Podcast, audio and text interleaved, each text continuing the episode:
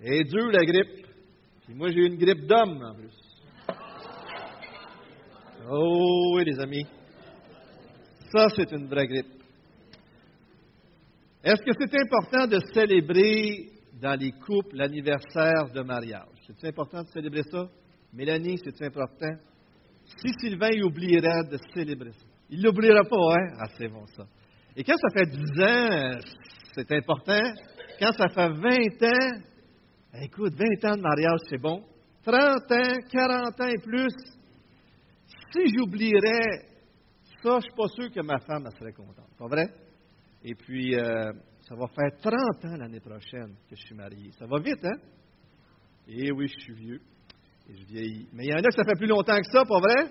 Il y en a-tu que ça fait plus que 30 ans qu'ils sont mariés? Wow! Wow! Félicitations! Est-ce que ça vaut la peine de souligner ça? Vous n'êtes pas très convaincus, là? Wow! On va pouvoir faire une prêche sur les mariages, là, parce que là, là, c'est important de souligner ça, de se rappeler toutes ces années qu'on a vécues ensemble, de se rappeler tout ce chemin qu'on a fait, toutes les joies et les peines qu'on a eues ensemble et qui nous unissent et qui font que maintenant, quand l'autre n'est pas là, on est tout seul. Maintenant, quand on n'a pas notre femme, même si on est à la maison, on n'est pas au foyer. Ou quand on n'a pas notre conjoint. Parce que notre conjoint, c'est juste à la maison. Pas vrai? Pourquoi je vous parle de ça? C'est juste tout simplement parce que on célèbre notre 40e anniversaire de l'Église. Et je sais qu'on a envoyé des invitations et tout ça. Ce que je voudrais juste faire ce matin, malheureusement, elle a dû le faire avant, mais je voulais juste vous en parler parce que le 14 avril prochain, on fait une célébration. Vous avez reçu des invitations. Et si vous voulez venir, on aimerait vraiment que vous soyez là, le plus grand nombre soit là. Parce qu'on va avoir notre frère Richard Roule avec sa femme qui vont venir nous prêcher la parole cette soirée-là. Ceux qui ont fondé l'Église, il y avait à peu près 20 ans quand a commencé l'Église. Et est-ce que Dieu a été fidèle dans cette Église? Est-ce qu'il faut célébrer ça? Il faut le souligner. Oui, oui. Moi, je pense qu'il faut célébrer notre grand Dieu, pas vrai? Dans l'Ancien Testament, il y avait des fêtes pour se rappeler ces choses-là. À tous les dix ans, on, on, fait un arrêt, puis on fait une pause, puis on examine ces choses-là. Il va y avoir des témoignages, il va y avoir la prédication de notre frère Richard. Je vous invite à considérer sérieusement de venir à cette soirée. La ville de Genève, euh, on est dans Acte, si vous voulez tourner, et pendant que vous tournez dans Acte 4, acte 4 je vais raconter une première histoire. Genève. La ville de Genève, dans les années 1400, 1500, était une ville qui cherchait à se libérer du péché d'une certaine façon, du niveau moral qui était dégradant dans cette ville-là. Et il y avait des émeutes, des danses indécentes, l'ivrognerie, l'adultère et autres vices. Et le conseil de la ville avait essayé encore et encore par des décrets de corriger le tir. Et, mais ça ne fonctionnait pas. La ville allait dans le péché de plus en plus et ça n'allait pas bien. Jusqu'au jour où un certain homme qui s'appelait Jean Calvin est arrivé. Jean Calvin, un homme de la Réforme, comme vous le savez, avait comme seule arme quoi? La parole de Dieu. La seule arme qui est arrivée, ce n'est pas des décrets, ce n'est pas la police, ce n'est pas toutes sortes de forces, c'était la parole de Dieu. Et il s'est mis à enseigner la parole, et la parole encore, puis à enseigner, à prêcher l'Évangile. Et là, les gens ont commencé à être transformés, jusqu'à temps qu'à un moment donné, la ville soit transformée. Et de la ville de Genève est né des écoles et des choses comme une école et, et des missionnaires, je crois, par centaines ont été envoyés sous le ministère de Jean Calvin et de toute l'équipe là-bas, et des gens qui étaient prêts à aller prêcher l'Évangile jusqu'au prix de leur vie. Des gens qui ont été envoyés d'une ville de péché, Dieu en a fait une ville de vie qui prêchait la vie et qui prêchait l'Évangile. Comment? Par la grandeur de la puissance de sa parole, par l'Évangile. Et si vous remarquez dans votre vie, qu'est-ce qui vous a transformé? Qu'est-ce qui vous remplit de foi? Qu'est-ce qui vous remplit de courage? Comment Dieu vous parle le plus souvent? Par la parole de Dieu. Amen. Un prédicateur, il y a des années, était venu ici, Marcel Côte-Noir. Il y en a qui le connaissent, je crois. Et Marcel Côte-Noir, lorsqu'il prêchait, il disait pas d'amen avec ça. Il disait quelque chose, puis là, il disait aux gens Est-ce que vous êtes d'accord, pas d'amen? Amen. On va pratiquer ça peut-être. Mais le titre de son message, je me souviens encore du titre de son message. Le titre de son message était Le message est plus important que le messager. C'est fort, ça, hein? Pas d'amen avec ça? Ah, c'est bon, vous étiez prête, là. Mais si on dit Amen, ça veut dire qu'on est d'accord. Que même si nous, on meurt, on s'en va dans la présence du Seigneur. Mais le message, les gens ont besoin de l'entendre, même s'ils ne veulent pas l'entendre. C'est ce qu'on va voir ce matin. On va voir dans Acte 4 qu'il y a un tournant ici. Acte 1, 2, 3, on attend le Saint-Esprit. Acte 2, le Saint-Esprit arrive. Et là, la prédication de la parole. Acte 3, un miracle, un boiteux marche, un homme de plus de 40 ans, et ça bouleverse la foule, la foule est attirée. Pierre prêche l'Évangile. Remarquez aussi que le miracle est le moyen qui attire l'attention pour annoncer l'Évangile. Au centre du chapitre d'aujourd'hui, du message d'aujourd'hui, vous allez voir, ce n'est pas le miracle qui est le plus important, c'est l'Évangile de Jésus-Christ. C'est le message. Le miracle attire l'attention pour qu'il puisse prêcher l'Évangile. Et c'est l'Évangile qui suscite la foi et qui sauve les gens. Et là, ça brasse tellement que les autorités, eux autres, n'aiment pas ça au chapitre 4. Et là, ils arrêtent, c'est ce qu'on va lire, les apôtres. Ils les enferment parce que c'est le soir, le lendemain, ils se réunissent, imaginez-vous, un peu comme ça, le Sanhédrin, alors, le, grand prêtre est là, tout le monde est en demi-cercle comme ça. Et là, Pierre et Jean est là, probablement aussi l'homme qui était boiteux, parce que plus loin, on voit que l'homme était boiteux était avec eux. Et là, il passe devant la, cour suprême des Juifs. Mais est-ce que les apôtres ont peur? Non. Remplis de l'Esprit, ils prêchent l'Évangile. Et ils, il clouent le bec des autorités. Parce que l'homme est là, il est guéri, et la foule croit que tout cela vient de Dieu. Dieu est plus grand, et aujourd'hui, on va voir qu'il n'y a rien qui va empêcher le christianisme d'avancer. Il n'y a rien qui va empêcher l'Évangile. Vous savez, des fois, on est découragé, on a l'impression que personne ne nous écoute, on prêche l'Évangile, il n'y a pas de conversion tout le temps, on est là, on en voudrait plus. Vous savez quoi, frères et sœurs? Dieu fait avancer son royaume coûte que coûte, parce que c'est lui qui est derrière tout ça. Amen? Hey, amen, c'est bon ça. Lisons ensemble, si vous voulez bien. Lisons ensemble ce chapitre, la parole de Dieu, frères et sœurs. Acte 4, versets 1 à 31. Un long passage. Mais remarquez comment la parole et la prédication est mise à l'honneur et remarquez à cinq, six reprises par le nom de Jésus. Par le nom de Jésus. C'est pas vrai, des fois, on parle de Dieu, ça passe. Mais si on parle de Jésus, on aime moins ça. Hein? Jésus, le nom qui suscite tellement d'opposition. Et à partir du chapitre 4 jusqu'au chapitre 7, on voit que si on prêche l'Évangile, si on vit selon ce que Dieu nous demande de vivre, il va y avoir de l'opposition. Vous savez quoi, frères et sœurs? L'opposition, ce n'est pas un mauvais signe. L'opposition est un bon signe. Des fois, c'est un bon signe. Des fois, ça peut être à cause de notre faute. Ça, ce n'est pas un bon signe. Mais des fois, parce qu'on prêche l'Évangile, les gens n'aimeront pas ça. Mais ils ont besoin de l'entendre quand même. Amen. Lisons ensemble la parole de Dieu, frères et sœurs. Pierre et Jean, chapitre 4, acte 1, acte 4, verset 1. Pierre et Jean parlaient encore au peuple.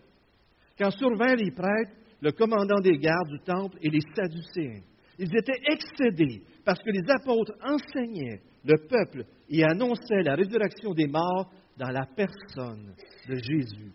Ils les arrêtèrent et comme c'était déjà le soir, ils les mirent en prison jusqu'au lendemain. Cependant, beaucoup de ceux qui avaient entendu la parole crurent, ce qui porta le nombre des hommes à cinq mille environ. Le lendemain, les chefs du peuple, les anciens, les spécialistes de la loi se rassemblèrent à Jérusalem avec le grand prêtre Anne, Caïn, Jean, Alexandre et tous ceux qui étaient de la famille du grand prêtre. Ils firent comparaître Pierre et Jean au milieu d'eux et leur demandèrent par quelle puissance ou quel nom avez-vous fait cela? Alors Pierre, rempli du Saint-Esprit, leur dit Chef du peuple et ancien d'Israël, On nous interroge aujourd'hui sur un bienfait accordé à un infirme, afin que nous disions comment il a été guéri. Sachez-le bien, vous tous, et que tout le peuple d'Israël le sache. C'est par le nom de Jésus-Christ de Nazareth, celui que vous avez crucifié et que Dieu a ressuscité. Oui, c'est par lui que cet homme se présente en pleine santé devant vous. Jésus est la pierre rejetée par vous qui construisez et qui est devenue la pierre angulaire. Il n'y a de salut en aucun autre, car il n'y a sous le ciel aucun autre nom qui a été donné parmi les hommes par lequel nous devions être sauvés. Lorsqu'ils virent l'assurance de Pierre et de Jean, ils furent étonnés, car ils savaient que c'étaient des hommes du peuple, sans instruction, et ils les reconnaissaient pour avoir été avec Jésus. Mais comme ils voyaient debout devant eux l'homme qui avait été guéri, ils n'avaient rien à répliquer. Ils leur ordonnèrent de sortir du Sanhédrin, puis ils délibérèrent entre eux en disant Que faire de ces hommes? En effet, ils ont accompli un signe miraculeux évident. C'est clair pour tous les habitants de Jérusalem et nous ne pouvons pas le nier. Mais afin que cela ne se propage pas davantage parmi le peuple, défendons-leur avec menace de parler désormais à qui que ce soit en ce nom-là. Alors ils les appelèrent et leur interdirent absolument de parler ou d'enseigner au nom de Jésus. Pierre et Jean leur répondirent, Est-il juste devant Dieu de vous écouter, vous plutôt que Dieu? Jugez-en vous-même. Quant à nous, nous ne pouvons pas ne pas annoncer ce que nous avons vu et entendu. Les chefs du peuple leur firent de nouvelles menaces et les relâchèrent. À cause du peuple, ils ne trouvaient pas le moyen de les punir, parce que tous attribuaient à Dieu la gloire de ce qui est arrivé. En effet, l'homme qui avait bénéficié de cette guérison miraculeuse était âgé de plus de 40 ans. Une fois relâchés, Pierre et Jean allèrent trouver les leurs et racontèrent tout ce que les chefs des prêtres et les anciens leur avaient dit. Après les avoir écoutés, ils s'adressèrent tous ensemble à Dieu en disant, Maître, tu es le Dieu qui a créé le ciel, la terre, la mer et tout ce qui s'y trouve. C'est toi qui as dit par le Saint-Esprit, par la bouche de notre Père, ton serviteur David, pourquoi cette agitation parmi les nations et ces préoccupations dépourvues de sens parmi les peuples? Les rois de la terre se sont soulevés et les chefs se sont ligués ensemble contre le Seigneur et contre celui qu'il a désigné par onction. Il est bien vrai qu'Hérode et Ponce Pilate se sont ligués dans cette ville avec les nations et les peuples d'Israël contre ton saint serviteur Jésus que tu as consacré par onction. Ils ont accompli tout ce que ta main et ta volonté avaient décidé d'avance. Et maintenant, Seigneur, sois attentif à leurs menaces et donne à tes serviteurs d'annoncer ta parole avec une pleine assurance. Déploie ta puissance pour qu'il se produisent des guérisons, des signes miraculeux et des prodiges par le nom de ton saint serviteur Jésus. Quand ils eurent prié, l'endroit où ils étaient rassemblés trembla. Ils furent tous remplis du Saint-Esprit et ils annonçaient la parole de Dieu avec assurance. Amen. Wow, ça, c'est une bonne nouvelle. Ça, c'est la parole de Dieu. De toute évidence, rien n'empêchera l'œuvre de Dieu d'avancer. Vous savez, on a des textes dans le Nouveau Testament qui nous annoncent, qui nous disent Jésus nous dit lui-même que la persécution va venir. On va regarder un texte ensemble. D'abord, peut-être, oui, le texte, merci. Si le monde vous déteste dans Jean 15, sachez qu'il m'a détesté avant vous, Jésus nous. Si vous étiez du monde, le monde vous aimerait, car vous seriez à lui. Vous n'êtes pas du monde, mais je vous ai choisi du milieu du monde. C'est pour cela que le monde vous déteste. Souvenez-vous de la parole que je vous ai dit le serviteur n'est pas plus grand que son Seigneur. S'ils m'ont persécuté, ils vous persécuteront aussi. S'ils ont gardé ma parole, ils garderont aussi la vôtre. Un autre texte dans Luc nous dit Luc, 21, Jésus avait annoncé, et là c'est Luc lui-même, le même auteur que Actes, ce qu'on vit présentement dans le livre des Actes. Mais avant tout cela, avant les choses qui vont venir, les, tremblements de terre, toutes ces choses-là, on mettra la main sur vous.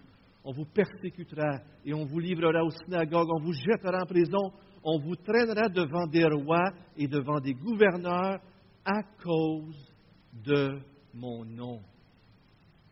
Cela vous donnera une occasion de témoigner. Mettez-vous donc dans l'esprit de, ne pas préparer votre défense, car je vous donnerai des paroles et une sagesse telle qu'aucun de vos adversaires ne pourra s'y opposer ni les contredire. Dieu avait annoncé la persécution, et elle vient, frères et sœurs, un jour ou l'autre. Ceux qui veulent vivre pieusement Jésus-Christ vont la vivre. Ce matin, on va regarder trois choses avant de prendre le repas du Seigneur qui, sont des outils entre les mains et qui vont faire en sorte que le christianisme va, faire va marcher de progrès en progrès. Des fois, dans un pays, il est au ralenti, mais dans d'autres pays, l'Évangile, les conversions arrivent par centaines, dizaines, centaines. Le rôle de la parole de Dieu, le point fondamental du message d'aujourd'hui, l'importance de prêcher l'Évangile. Le rôle de l'Esprit, il faut prêcher la parole par l'Esprit et comment la prière est importante dans tout cela. Et c'est ce qu'on va regarder aujourd'hui. Premièrement, le rôle de la parole de Dieu. Est-ce que vous saviez qu'il y a 19 discours chrétiens dans Actes? Pierre en fait 8, Étienne 1, Jacques 1, Paul 9. Et si vous regroupez les prédications de Pierre et de Paul ensemble, vous avez 20% du livre des Actes en sermon. Le message de l'Évangile, c'est un message qu'on annonce. C'est pour ça que le mot évangile signifie bonne nouvelle. C'est un message qu'on annonce parce que c'est Jésus qui a tout accompli. Amen? Si vous ajoutez le discours d'Étienne, 25, le quart du livre des actes est un sermon. C'est fou, hein? Et continuellement, à peu près à 25 reprises, je pourrais vous donner les versets, on voit que la croissance revient dans le livre des actes. Rien n'arrêtera l'œuvre de Dieu à travers son serviteur Jésus-Christ et son esprit qu'il a envoyé. Rien ne va l'arrêter. Et souvent, c'est lié à la prédication de la parole de Dieu. Oui, les miracles, mais plus fort encore, la prédication de la parole de Dieu. Et ça, c'est tellement important. Et aujourd'hui, on veut s'arrêter aussi pour vous communiquer, les anciens ensemble, et le conseil, on voulait vous communiquer, vous parler un peu des miracles, parce que c'est très important qu'on ait une saine perception des miracles. Le miracle attire l'attention, mais c'est la parole qui suscite la foi. Le miracle attire l'attention, mais fondamentalement, c'est la parole qui suscite la foi. Rien ne remplace l'œuvre de l'Évangile. Comment croiront-ils s'ils n'entendent pas parler de la parole, Romains 10 le dit? Oui, des fois on lit dans les évangiles que parce qu'il y a eu des miracles, les gens ont cru.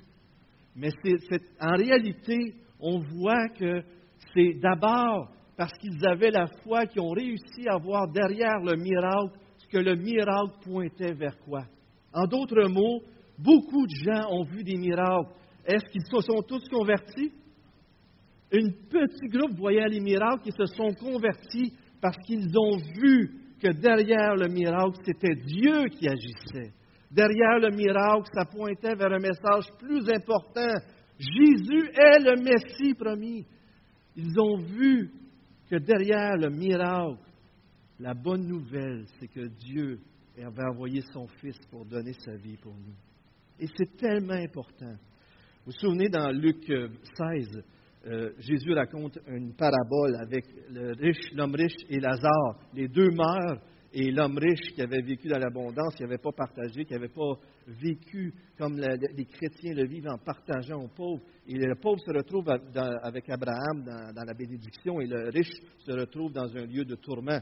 Et à un moment donné, Jésus, dans sa parabole, permet une discussion entre l'homme qui est tourmenté. Et l'homme tourmenté dit, renvoie Lazare. Fait qu'il ressuscite Lazare. Parce que si mes frères qui sont encore vivants voient qu'un homme ressuscite, ils vont croire, puis ils ne viendront pas ici. Je ne veux pas qu'ils viennent ici, dans ce lieu de tourment-là. Vous vous souvenez ce que, Abraham dit?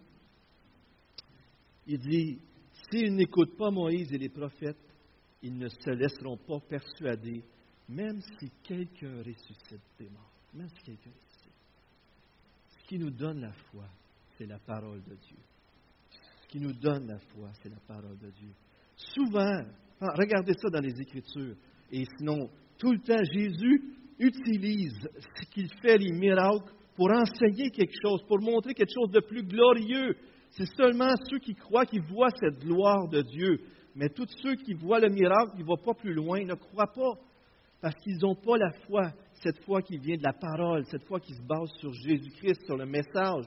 Et le but spirituel, souvenez-vous, lorsqu'il dit Je suis la lumière du monde, il guérit un aveugle. Lorsqu'il parle, lorsqu'il fait la multiplication des pains, après ça, il dit Je suis le pain de vie. Lorsqu'il dit Je suis la résurrection et la vie, il, ressuscite Lazare. Continuellement, les miracles pointent vers quelque chose de plus grand que le miracle, de plus précieux encore, le message de l'Évangile. Les miracles, oui, nous parlent de, de, libération du, péché, des conséquences du péché, pointent vers le futur, vers ce nouveau ciel, nouvelle terre, lorsqu'on va être libéré. Il nous montre que, que Dieu est à l'œuvre, que Jésus est le Messie. Il, montre que c'était les serviteurs de Dieu, les apôtres, et il montre surtout que le message venait de, lui, de, de, eux. Mais il fait aussi, il montre qu'on a un besoin spirituel plus grand, le péché en nous. Regardez les versets 10 à 12 devant vous. Les versets 10 à 12 de Acte 4. Regardez bien ça, comment c'est spécial. Pierre passe de la guérison d'un homme au salut pour tous au verset 12. Ce qui est déduit du miracle de cet homme, c'est que vous devez vous repentir et croire en Jésus-Christ. Le miracle est utilisé entre les mains de Pierre, des apôtres, de Jésus pour pointer vers quelque chose de plus grand. Vous savez, j'ai aimé ça, j'ai entendu Stéphane, il dit, il dit, c'est pas le miracle, l'évangile. L'évangile, c'est plus grand que le miracle. Vous savez, tous ceux que Jésus a guéris, même ceux qui sont ressuscités, savez-vous qu'est-ce qui est arrivé avec eux? Ils sont morts. Il y a quelque chose de plus grand que les miracles. C'est de croire en Jésus-Christ parce qu'on a la vie éternelle. C'est ça notre vrai miracle. Le, plus grand des miracles, c'est ça la bonne nouvelle. C'est pas le miracle. Et là, Pierre arrive et il dit à ceux qui leur demandent par quel nom vous faites ça? Pierre, il dit Savez-vous par quel nom? C'est par le nom de Jésus-Christ celui que vous avez fait crucifier, Dieu, lui, l'a ressuscité. À quatre reprises, chapitre 2, chapitre 3, chapitre 4, chapitre 5, qui va venir la semaine prochaine, Pierre, il dit, vous l'avez crucifié, Dieu l'a ressuscité. Là, il dit, c'est Jésus qui l'a guéri, verset 10. Verset 11, il dit, la pierre rejetée par ceux qui bâtissaient, psaume 118, il cite la parole de Dieu pour leur dire que Dieu avait annoncé que le Messie qui devait venir, la pierre rejetée par ceux qui bâtissaient, est devenu la principale de l'angle. Ce que vous avez rejeté, Jésus que vous avez fait crucifier, c'est lui qui est le fondement du peuple de Dieu. C'est lui sur lequel est bâtie toute l'Église de Dieu. C'est lui qui sauve. C'est sur lui que vous devez bâtir et vous l'avez rejeté. Et tout de suite après, qu'est-ce qu'il dit? Il passe d'une personne à tous, il passe d'une guérison au salut. Verset 12 il n'y a de salut en aucun autre, car il n'y a sous le ciel aucun autre nom par lequel qui a été donné par lequel nous devions être sauvés. Avez-vous vu ça? Il ne s'arrête pas à la guérison. La guérison pointe vers le salut en Jésus-Christ. Et c'est ça la bonne nouvelle, frères et sœurs. C'est ça la bonne nouvelle. Aujourd'hui, euh, même Jésus, vous en souvenez-vous, lorsqu'ils ont amené le paralytique à Jésus, ils ont découvert le toit, ils descendent le paralytique, puis là, le paralytique arrive devant Jésus, puis là, Jésus, il dit, tes péchés sont pardonnés. Imaginez-vous quelqu'un qui cherche à être guéri, qui se fait dire, tes péchés sont pardonnés. Ben là, j'ai un besoin plus pressant, peut-être. Non. Le besoin le plus pressant de l'humanité, même si tu es malade, tu as le cancer, tu es en train de mourir, le besoin le plus pressant, c'est quoi? C'est Jésus-Christ, l'Évangile. C'est ça le besoin de l'être humain. Quelqu'un a dit, un once de péché va vous faire plus de dommages que des tonnes de souffrance. Un once de péché va vous amener en enfer. C'est seulement Jésus-Christ qui peut nous libérer. Et il y a un mouvement ces temps-ci, et on veut faire la correction, le conseil pastoral. On a voulu apporter ça ce matin. Alors, c'est n'est pas juste moi qui parle, mais c'est le conseil pastoral. Il y a un mouvement qui amène cette idée que tout le monde devrait être guéri. Les chrétiens. Tous les chrétiens, si tu es chrétien, tu devrais être guéri. Sinon, ça ne marche pas parce qu'il y a quelque chose qui, est déséquilibré. Ce qu'on voudrait juste, vous savez, tous les anciens ici croient à la guérison. Tous les anciens ici croient que Dieu peut faire tout ce qu'il veut. Il peut ressusciter les morts s'il veut. Il peut tout vous guérir. On prie pour ça. Si vous voulez que les anciens prient pour vous, on va prier pour vous. Jamais depuis les dernières années, on a autant prié pour la guérison des gens. Alors on croit à ça. On croit à la guérison. Mais est-ce qu'on croit que tout le monde va guérir? Vous savez, même si vous êtes guéri d'un cancer aujourd'hui, vous allez mourir à un moment donné. La maladie et ces choses-là qui nous arrivent, la corruption fait partie de la réalité de la vie. On vit dans un corps de corruption. Est-ce qu'on doit prier pour guérir? Est-ce qu'on doit rechercher ça? Oui. Mais la bonne nouvelle est plus profonde que votre guérison. Il y a quelque chose de plus important. Même quand il dit dans Jacques, invitez les anciens à prier pour vous, il dit, et si quelqu'un a péché? La guérison, oui, la rechercher. Qu'est-ce qui est plus important? Dans la maladie, dans toutes sortes de choses comme ça? Chercher Jésus-Christ. Chercher la bonne nouvelle. Qu'est-ce qui est le plus glorieux? Une personne qui va bien, puis qui est content, puis qui s'en va, ou une personne qui, même dans la maladie, est dans la joie, dans l'espérance, parce qu'il y a quelque chose de plus grand que lui qui le soutient. Il y a un rocher plus grand que lui sur lequel il est fondé, c'est Jésus-Christ. Et ce n'est pas la maladie qui va nous empêcher de nous réjouir. Regardez quelques passages rapidement dans Romains, verset, chapitre 8. La création soupire, et nous aussi on soupire un jour à être libérés, mais ce n'est pas tout de suite. La totale libération, ça va être dans les nouveaux cieux, les nouvelles terres au paradis. De fait, la création attend avec un ardent désir la révélation des fils de Dieu. Elle a l'espérance d'être elle aussi libérée de l'esclavage, de la corruption, pour prendre part à la glorieuse liberté des enfants de Dieu. Or, nous savons que jusqu'à maintenant, la création tout entière soupire et souffre les douleurs de l'accouchement. Elle a hâte, la création, d'être libérée du péché, de la corruption, de la maladie et de tout. Et ce n'est pas elle seule qui soupire mais nous aussi qui avons pourtant dans l'esprit un avant-goût de cet avenir. On a un avant-goût de ce qui s'en vient. Nous soupirons nous-mêmes en attendant l'adoption, la libération de notre corps. Un jour, on va goûter à la libération. Et on peut le goûter ici. Bon, on y croit aussi. Je ne veux pas que vous pensiez qu'on ne croit pas à la guérison, que Dieu est tout-puissant. On y croit. Mais de dire que tous les chrétiens devraient être toujours en pleine santé, prospère dans la richesse et toutes ces choses-là, c'est faux. C'est souvent lié à l'évangile de la prospérité. Puis l'évangile de la prospérité dit que les chrétiens devraient être riches, ils devraient être riches, beaux et tout, etc. Mais est-ce que les chrétiens, oui, lorsqu'ils vivent l'évangile, souvent leur vie s'améliore parce que leur façon de vivre est plus selon les voies de Dieu? Et même des fois, Dieu bénit souvent. C'est vrai, l'évangile produit des effets extraordinaires dans la vie des chrétiens.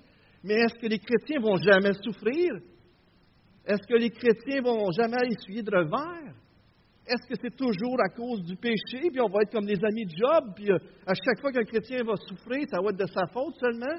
Ou est-ce qu'on est dans un monde rempli de corruption, puis la réalité du péché est là? Est-ce que c'est de la faute à lui si la tour de Siloé est tombée dessus? Ou est-ce que, ceux qui sont fait tuer à, côté de l'autel, c'est de la faute, c'est de sa faute s'ils ont péché? Ou Jésus, qu'est-ce qu'il dit? Non, mais si vous ne vous repentez pas tous, toutes ces actions-là, toutes ces choses-là qui nous arrivent devraient nous amener à la repentance et à mettre notre foi en Jésus-Christ. Un autre passage dans 1 Corinthiens 15, vous connaissez. C'est aussi le cas pour la résurrection des morts. Le corps est semé corruptible. On est dans un corps corruptible présentement, même si notre esprit est pardonné, on est lavé, on est blanchi, mais on venait dans un corps corruptible qui se détruit. Il ressuscite incorruptible au ciel. Il est semi-méprisable. Il ressuscite glorieux. Un jour, on va avoir un corps glorieux comme le Seigneur. Il est semi-faible. Il ressuscite plein de force, mais ça s'en vient. C'est dans le nouveau ciel, nouvelle terre qu'on va trouver ça. Et c'est là va, que, que Dieu le Père, le Seigneur Jésus, va essuyer toutes les larmes. Il n'y aura plus de deuil, plus de souffrance, plus de douleur. Et vous voyez des textes en bas. Trophime était malade. Timothée devait prendre un peu de vin parce qu'il avait des problèmes d'estomac. Trophime, euh, euh, euh, Épaphrodite, Trophime, je l'ai laissé malade à Millet, dit Paul. Il ne guérissait pas tout. Clairement, dans les Écritures, il y en avait qui étaient malades. Frères et sœurs, souvenons-nous que c'est la parole de Dieu qui donne notre autorité finale et non les miracles. La parole de Dieu et non les miracles. Et prenons garde qu'en cherchant à vouloir être délivrés tout continuellement physiquement, c'est des désirs qui nous font oublier l'essentiel, plus profond, le spirituel. On veut la main de Jésus, on veut la main de Dieu, mais on ne regarde pas à sa face. Est-ce que même si je perdais ma santé, même si je perdais tout ce que j'avais, est-ce que même si on m'enlèverait tout et je serais persécuté ou quoi que ce soit d'autre, est-ce que je continuerais de construire ma vie sur Jésus-Christ et sur Jésus-Christ crucifié? Est-ce que comme Job, je me tournerais vers lui si je perds tout ou je m'éloignerai de lui? Un des symboles qu'on voit ici dans les actes, c'est même s'ils sont menacés de mourir, ils continuent, même au risque de leur vie, de servir Jésus-Christ. Et vous savez, c'est une vérité importante que je vais vous dire, mais probablement plusieurs d'entre vous n'aimeront pas ce que je vais vous dire. Dans Luc 12, juste euh, dans le même passage qui, qui parle qu'on va rendre témoignage, Luc 21 ou Luc 12 en tout cas, euh, dans le même passage qui parle qu'on va rendre témoignage, juste avant, il dit Ne craignez pas celui, ceux qui peuvent faire périr le corps, mais craignez celui qui peut faire périr et le corps et l'âme dans la géhenne. Vous vous souvenez de ce passage-là Si vous regardez des passages comme euh, Romains 8, euh, Romains 8, 35, les derniers versets, il dit J'ai l'assurance que rien ne va me séparer de l'amour de Christ la détresse, l'angoisse, la persécution, l'épée. La persécution, l'épée, ni la mort, ni la vie. Rien va me séparer de l'amour, de... ni la mort, ni la vie. Vous savez, c'est quoi être en sécurité pour un chrétien? C'est d'être sauvé en Jésus-Christ. On va être mis à mort peut-être, on va mourir, mais ce n'est pas ça notre sécurité. Notre sécurité, c'est d'être aimé en Jésus-Christ. Ne craignez pas celui qui peut faire mourir de corps, ça va arriver. Même quelqu'un qui me fait mourir, je suis en sécurité dans les mains de Jésus-Christ. Ce n'est pas quelque chose qu'on aime entendre. Vous aimeriez mieux que je vous dise, vous allez être délivré de toutes vos souffrances, vous allez être délivré de toutes les persécutions, vous ne souffrirez jamais. C'est faux. Impossible. C'est pas fondamental ce qu'ils viennent de dire. Si notre Sauveur a passé par la croix, est-ce que nous autres, on ne passerait pas par la croix? Pas d'amène avec ça? Souvenons-nous, je le répète, je ne veux pas vous penser en sortant d'ici qu'on ne croit pas au miracle. On prie pour vous, on prie pour les gens. On n'a jamais prié autant les anciens pour la guérison. Mais à chaque fois qu'on prie pour les gens qui, viennent nous voir et qui demandent de prier pour leur guérison, on leur demande de s'examiner, de chercher plus profondément. Parce que le miracle, ce n'est pas ça la bonne nouvelle. La bonne nouvelle, c'est Jésus-Christ qui est mort pour nos péchés. Deuxièmement, le, rôle de l'Esprit. Voyez-vous, au verset 8 et suivant, et verset 31 à la fin de tout, ils sont remplis d'assurance. Pierre est rempli d'assurance pour prêcher l'Évangile. Il prêche l'Évangile avec assurance, avec force. Être rempli de, l'Esprit, c'est que Dieu nous prend malgré nos faiblesses. Comment de personnes ici n'ont pas déjà dit Je ne me sens pas capable de partager ma foi frères et sœurs, moi, je suis intimidé de partager ma foi. Vous pensez peut-être que les pasteurs, les autres, ça a l'air facile. Non, c'est pas ça. On peut être intimidé, nous autres aussi. Ça peut être stressant de faire ça. Mais regardez ce qu'ils disent de Pierre et de Jean. Il les reconnu pour avoir été des gens du peuple, pas instruits. C'est ce qu'ils disent de Pierre et de Jean. C'était des pêcheurs de poissons. C'est ça qu'ils faisaient leur métier. Mais il les reconnut pour avoir été avec qui? Avec Jésus. C'est pas une belle phrase, ça. Si, les gens. Donald, pourquoi il est reconnu? Donald, il est reconnu parce qu'il se plaint tout le temps. Donald, il est reconnu parce qu'il arrive en retard. Donald, il est reconnu. Non, frères et sœurs, demandons au Seigneur de tellement nous remplir par son esprit que les gens nous regardent, puis qui qui voit? Jésus-Christ. C'est vous qui êtes là devant eux autres? Le même Jésus qu'ils ont fait crucifier, Jésus-Christ, par son esprit, est en Pierre et Jean et leur dit, vous avez crucifié le Messie. Ils ne peuvent pas rien dire. Le gars, est guéri, la foule voit que ça vient de Dieu. Le miracle est évident. Vous entendez dans leur bouche, c'est évident qu'ils ont fait un miracle. On ne peut pas rien dire là-dessus. Et puis là, est-ce qu'ils se convertissent, les pharisiens? Ils ne se convertissent pas à ce miracle-là. Non, ils ne se convertissent pas. Être rempli d'esprit, frères et sœurs, je vous donne deux exemples.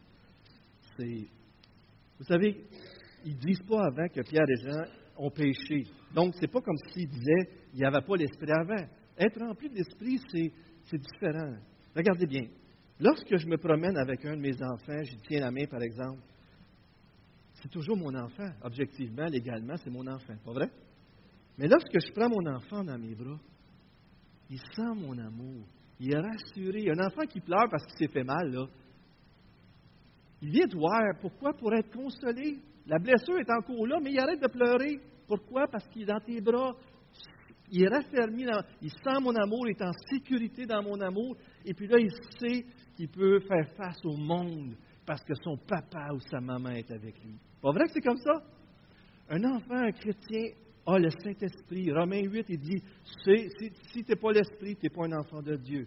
Si vous lisez ça dans Romains, il y a deux places, c'est clairement écrit que si vous êtes un enfant de Dieu, vous avez l'Esprit de Dieu. Être rempli d'Esprit, c'est lorsque je marche à côté de mon Papa céleste, Dieu m'a donné son Saint-Esprit parce que je suis sauvé. Mais quand je suis rempli de son esprit, c'est comme si je chasse ses bras d'amour me tenir. Puis là, je me sens plein de courage, plein de force, pas à cause de moi, à cause de lui. Je suis tellement convaincu qu'il me comble que j'ai peur de rien. Une autre image pour le Saint-Esprit, c'est J.E. Parker qui donne ça.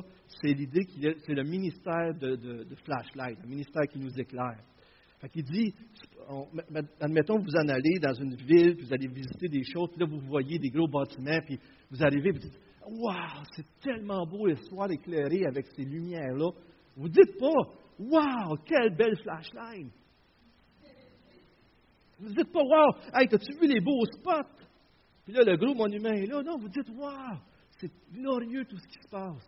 Le Saint-Esprit, savez-vous qu'est-ce qui fait?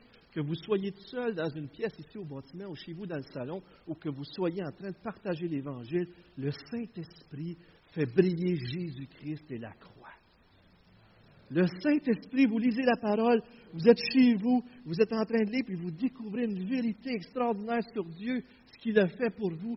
Vous êtes rempli d'une chaleur, vous vous mettez à pleurer, vous êtes tout seul, vous louez Dieu. Le Saint-Esprit vous a révélé, vous êtes rempli d'esprit. Dix minutes avant, vous aviez l'esprit, mais là, vous êtes rempli de l'esprit. Et lorsque Pierre, là, il prêche l'Évangile, qu'est-ce qui est au milieu de son message? Jésus-Christ que vous avez crucifié. Être rempli d'esprit, c'est d'être rempli d'assurance en lui. Être rempli d'une vision renouvelée de lui, c'est parler de lui d'une façon tellement extraordinaire que les gens sont touchés et transformés. Tertullien, un, homme qui a vécu, un père de l'Église, a vécu dans les années 160, euh, a été touché par les martyrs et il s'est converti lorsqu'il a vu la, la, fermeté, la constance des martyrs qui demeuraient fermes en Dieu même s'ils perdaient la vie. Et un bon coup, il écrit, une fois converti au gouverneur des provinces, il dit, Vos cruautés les plus raffinées sont sans effet. Elles contribuent même à l'avancement de notre religion. Nous nous multiplions à mesure que vous nous moissonnez. Nous nous multiplions à mesure que vous nous moissonnez. Et là, il continue un peu plus loin. Cette invisible fermeté que vous traitez d'obstination et dont vous nous faites un crime est, est un appel convaincant qui peut en être témoin sans être ébranlé et être conduit à rechercher la cause. Comment ça se fait? D'où vient cette assurance-là? D'où vient cette joie-là? D'où vient cette paix-là malgré tout ce que tu vis? Je veux avoir ça. Pas vrai? Dans Philippiens 1, Paul dit, lorsque vous avez cette fermeté dans l'assurance, c'est un jugement pour ceux qui vous écoutent et une preuve de salut pour vous. Lorsque vous êtes rempli de cette assurance-là, ceux qui vous écoutent devraient être convaincus que c'est eux qui se trompent et que vous, vous devriez, ça devrait être une confirmation que vous savez que vous êtes sauvés. Il est reconnu pour être avec, avoir été avec Jésus. C'est pas extraordinaire. Il y a tellement de beaux textes que je dois sauter.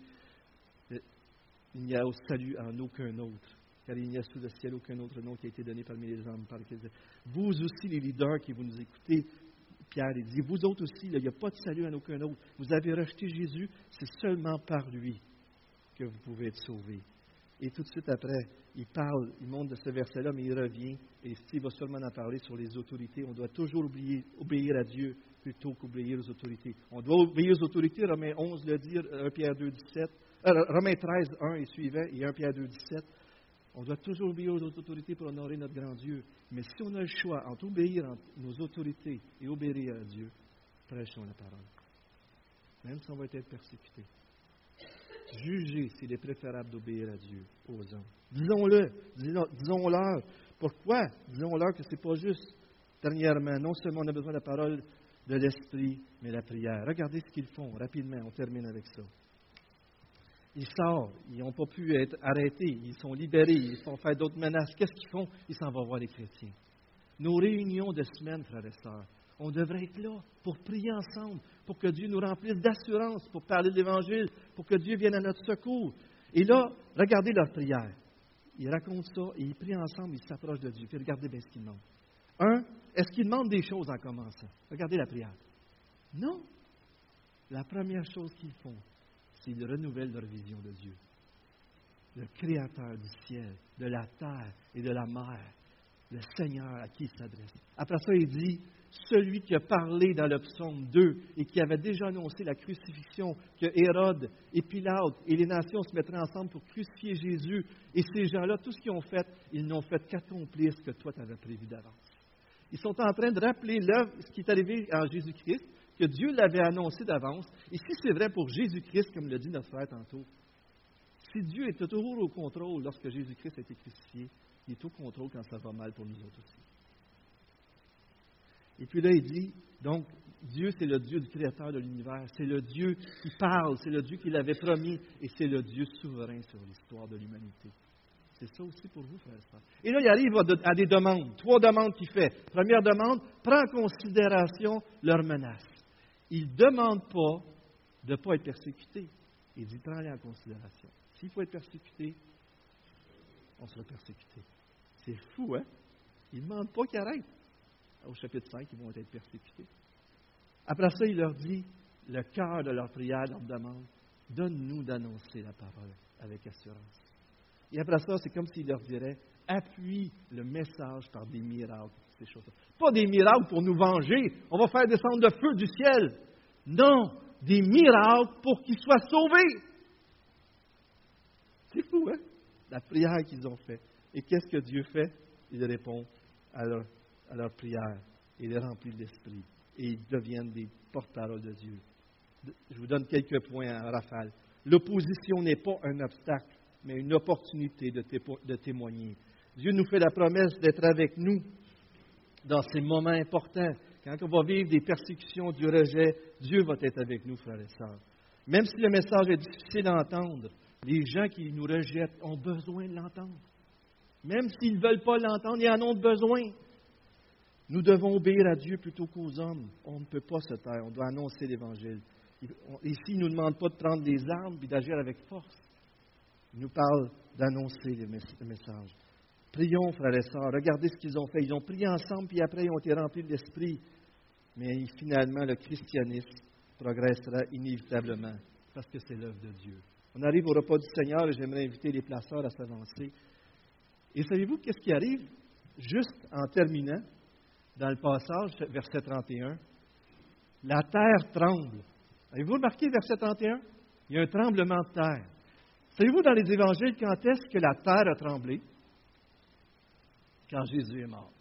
Dans Matthieu 27, vous pouvez lire dans les versets 50 que quand Jésus est mort, le voile s'est déchiré. les, tombeaux se sont ouverts, il y a des gens qui ont ressuscité. La terre a tremblé. Et le centenier a dit, cet homme était vraiment le Fils de Dieu. Lorsque Jésus est mort sur la croix, il a été brisé. C'est vous, une autre fois aussi, qu'il a tremblé, le chapitre suivant, chapitre 28, à la résurrection. il y a un ange qui est venu, le rocher a bougé. Jésus a été brisé pour que nous n'ayons plus jamais à trembler. Avez-vous remarqué, la terre tremble, mais les disciples sont remplis d'assurance? Peu importe si le monde tremble, peu importe si on nous persécute, peu importe ce qu'on peut vivre, frères et sœurs, si vous êtes reposés sur le rocher de Jésus-Christ, vous êtes solidement établis et remplit l'assurance. Jésus a été brisé sur la croix pour qu'on n'ait plus jamais à trembler en lui. On a pris du pain. Ce matin, on va prendre le pain et la coupe. On va le partager tout de suite. Et on va s'attendre ensemble. On vous invite à, à, prendre le pain. Et pendant qu'on partage le pain, je vous invite à. Peut-être vous avez une prière à faire. Peut-être vous avez un texte. Souvenons-nous de ce qu'il a fait pour nous, pour qu'on soit établis dans la plus grande sécurité, dans l'amour de Jésus-Christ. Allez-y. Courte prière. Prions fort, s'il vous plaît.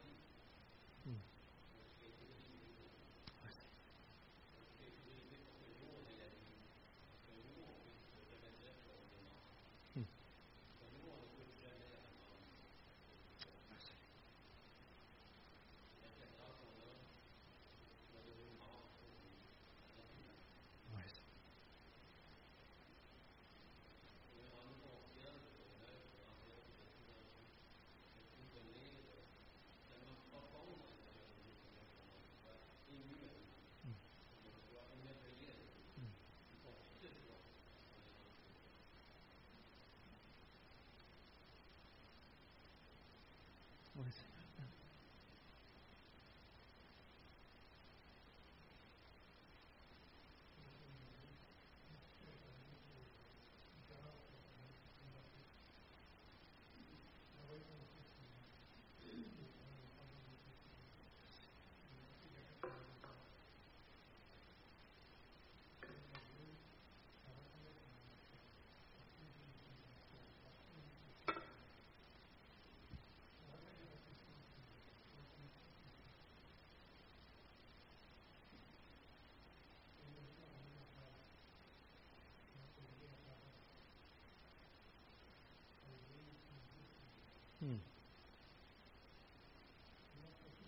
Oui,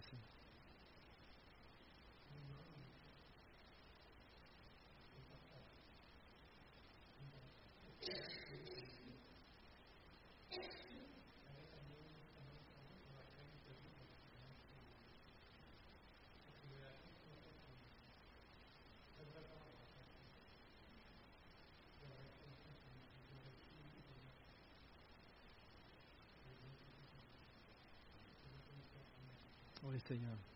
On a tous besoin.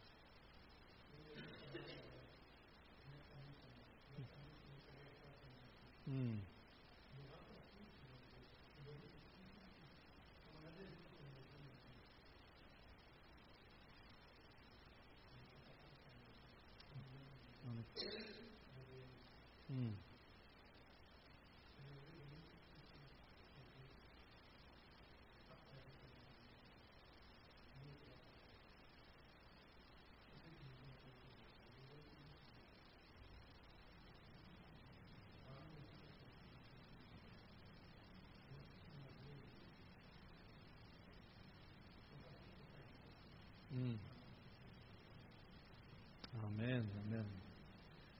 Seigneur, on veut te remercier pour ce pain que tu nous donnes aujourd'hui. Merci, Seigneur, parce que ça nous rappelle que tu as été brisé sur la croix pour nous. Seigneur, on veut te rendre grâce pour euh, ce repas qui rappelle à tous ceux qui t'appartiennent, à ceux qui veulent, qui veulent marcher avec toi, Seigneur. On s'est fait baptiser, Seigneur, on s'est identifié à toi, et avec ce repas, on s'identifie encore à toi. Seigneur, nous, en prenant ce pain, on se rappelle que c'est à cause de nous que tu as été brisé et que ce, salut a été brisé pour nous nourrir de cette vie éternelle que tu nous donnes. Seigneur, merci d'être mort pour moi. Merci d'être mort pour nous. On te rend grâce pour ce pain, Seigneur. Au cours du repas, Jésus prit du pain, puis après avoir prononcé la prière de reconnaissance, Il le partagea en morceaux, puis il donna à ses disciples en disant Prenez, mangez, ceci est mon corps. Prenons le pain en mémoire. Continuons dans les prières alors que les coupes sont distribuées.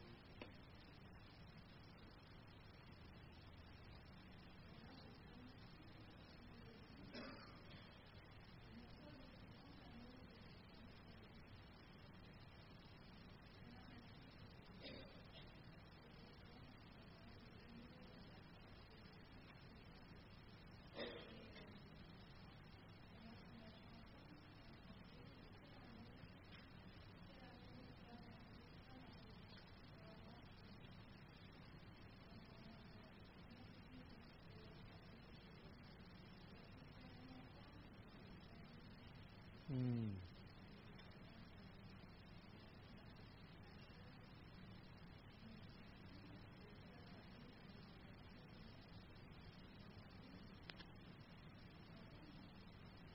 Amen.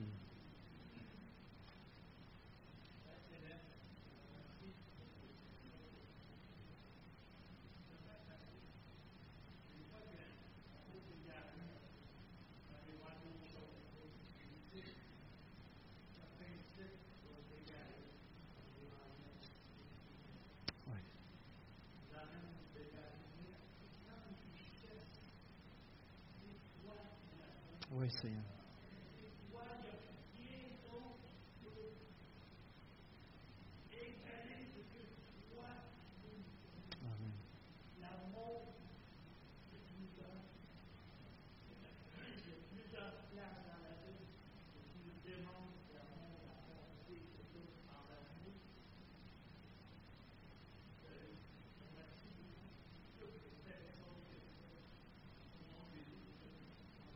Amen.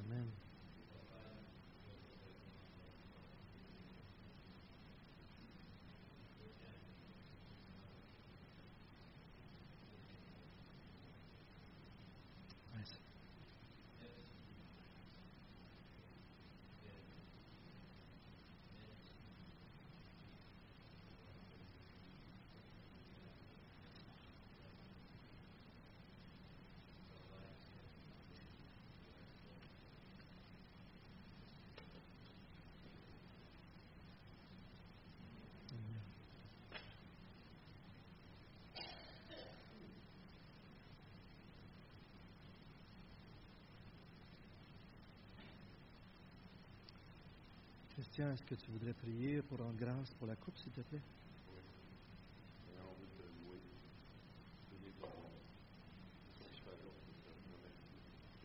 Hmm.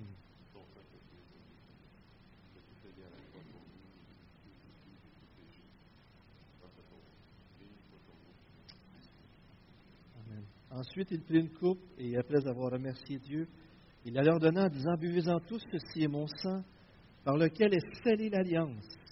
Il va être versé pour beaucoup d'hommes afin que leurs péchés soient pardonnés. Je vous le déclare désormais, je ne boirai plus du fruit de la vigne jusqu'au jour où je boirai le vin nouveau avec vous dans le royaume de mon Père. Prenons cette coupe en souvenir que Christ a versé son sang pour nous sauver. Pendant que Dany s'avance pour la louange, Seigneur, on veut te remercier encore une fois pour ce matin nous avoir rappelé que même si nous, Seigneur, on n'est pas à la hauteur, toi tu es à la hauteur. Seigneur, tu veux remplir nos cœurs de choix, tu nous appelles à aller vers toi. Seigneur, on ne veut pas que les gens sortent d'ici ce matin avec un fardeau. On aimerait, Seigneur, se rappeler qu'on est pardonné, lavé à toi.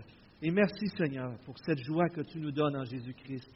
On veut se rappeler, Seigneur, que notre rocher, n'est pas notre santé ou notre portefeuille ou quoi que ce soit qui nous donne notre sécurité en ce monde.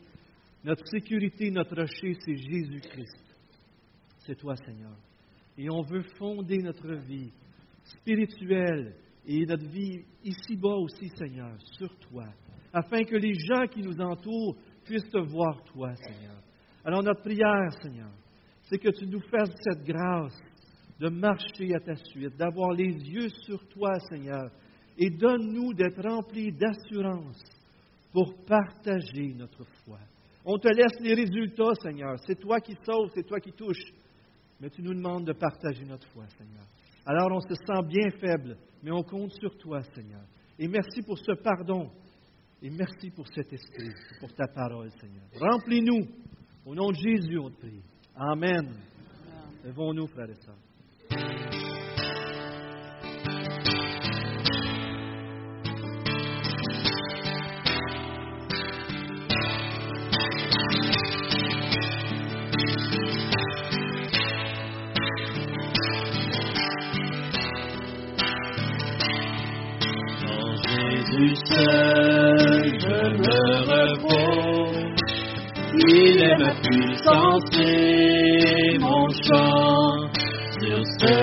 Rocher, je tiens sans faute.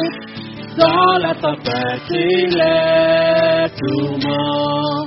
Quel grand amour,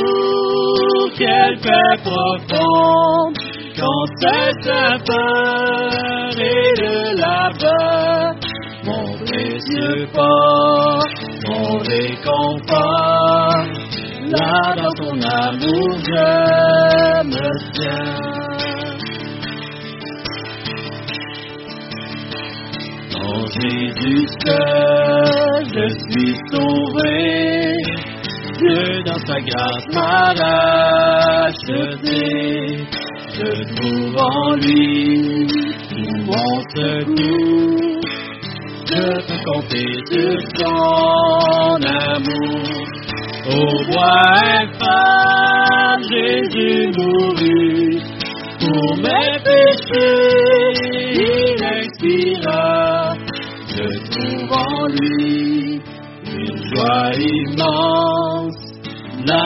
Mort de Christ, je vis.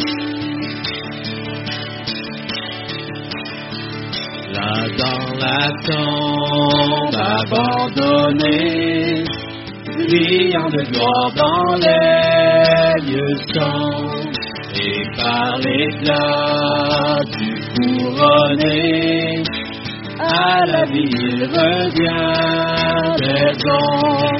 Enfin debout dans la victoire, tous mes péchés sont enlevés. Comme il m'a pris, il m'a choisi.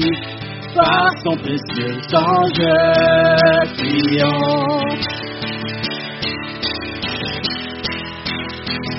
Du premier cri au dernier souffle, ma destinée est dans sa main, même dans la mort ou dans le doute, sa force agit en moi sans peur. Que l'enfer tremble, la terre s'ébranle, rien ne pourra le détourner, bien qu'il revienne ou me reprenne. Là dans sa puissance je vaincrai, bien qu'il revienne ou me reprenne. Là dans sa puissance je vaincrai. Il n'y a de salut en aucun autre, car il n'y a sous le ciel aucun autre nom qui a été donné parmi les hommes par lequel nous devrions être sauvés. Je vous souhaite une bonne semaine. Je vous souhaite d'accueillir cette bonne nouvelle et de la prêcher cette semaine. Bonne nouvelle. Bonne semaine.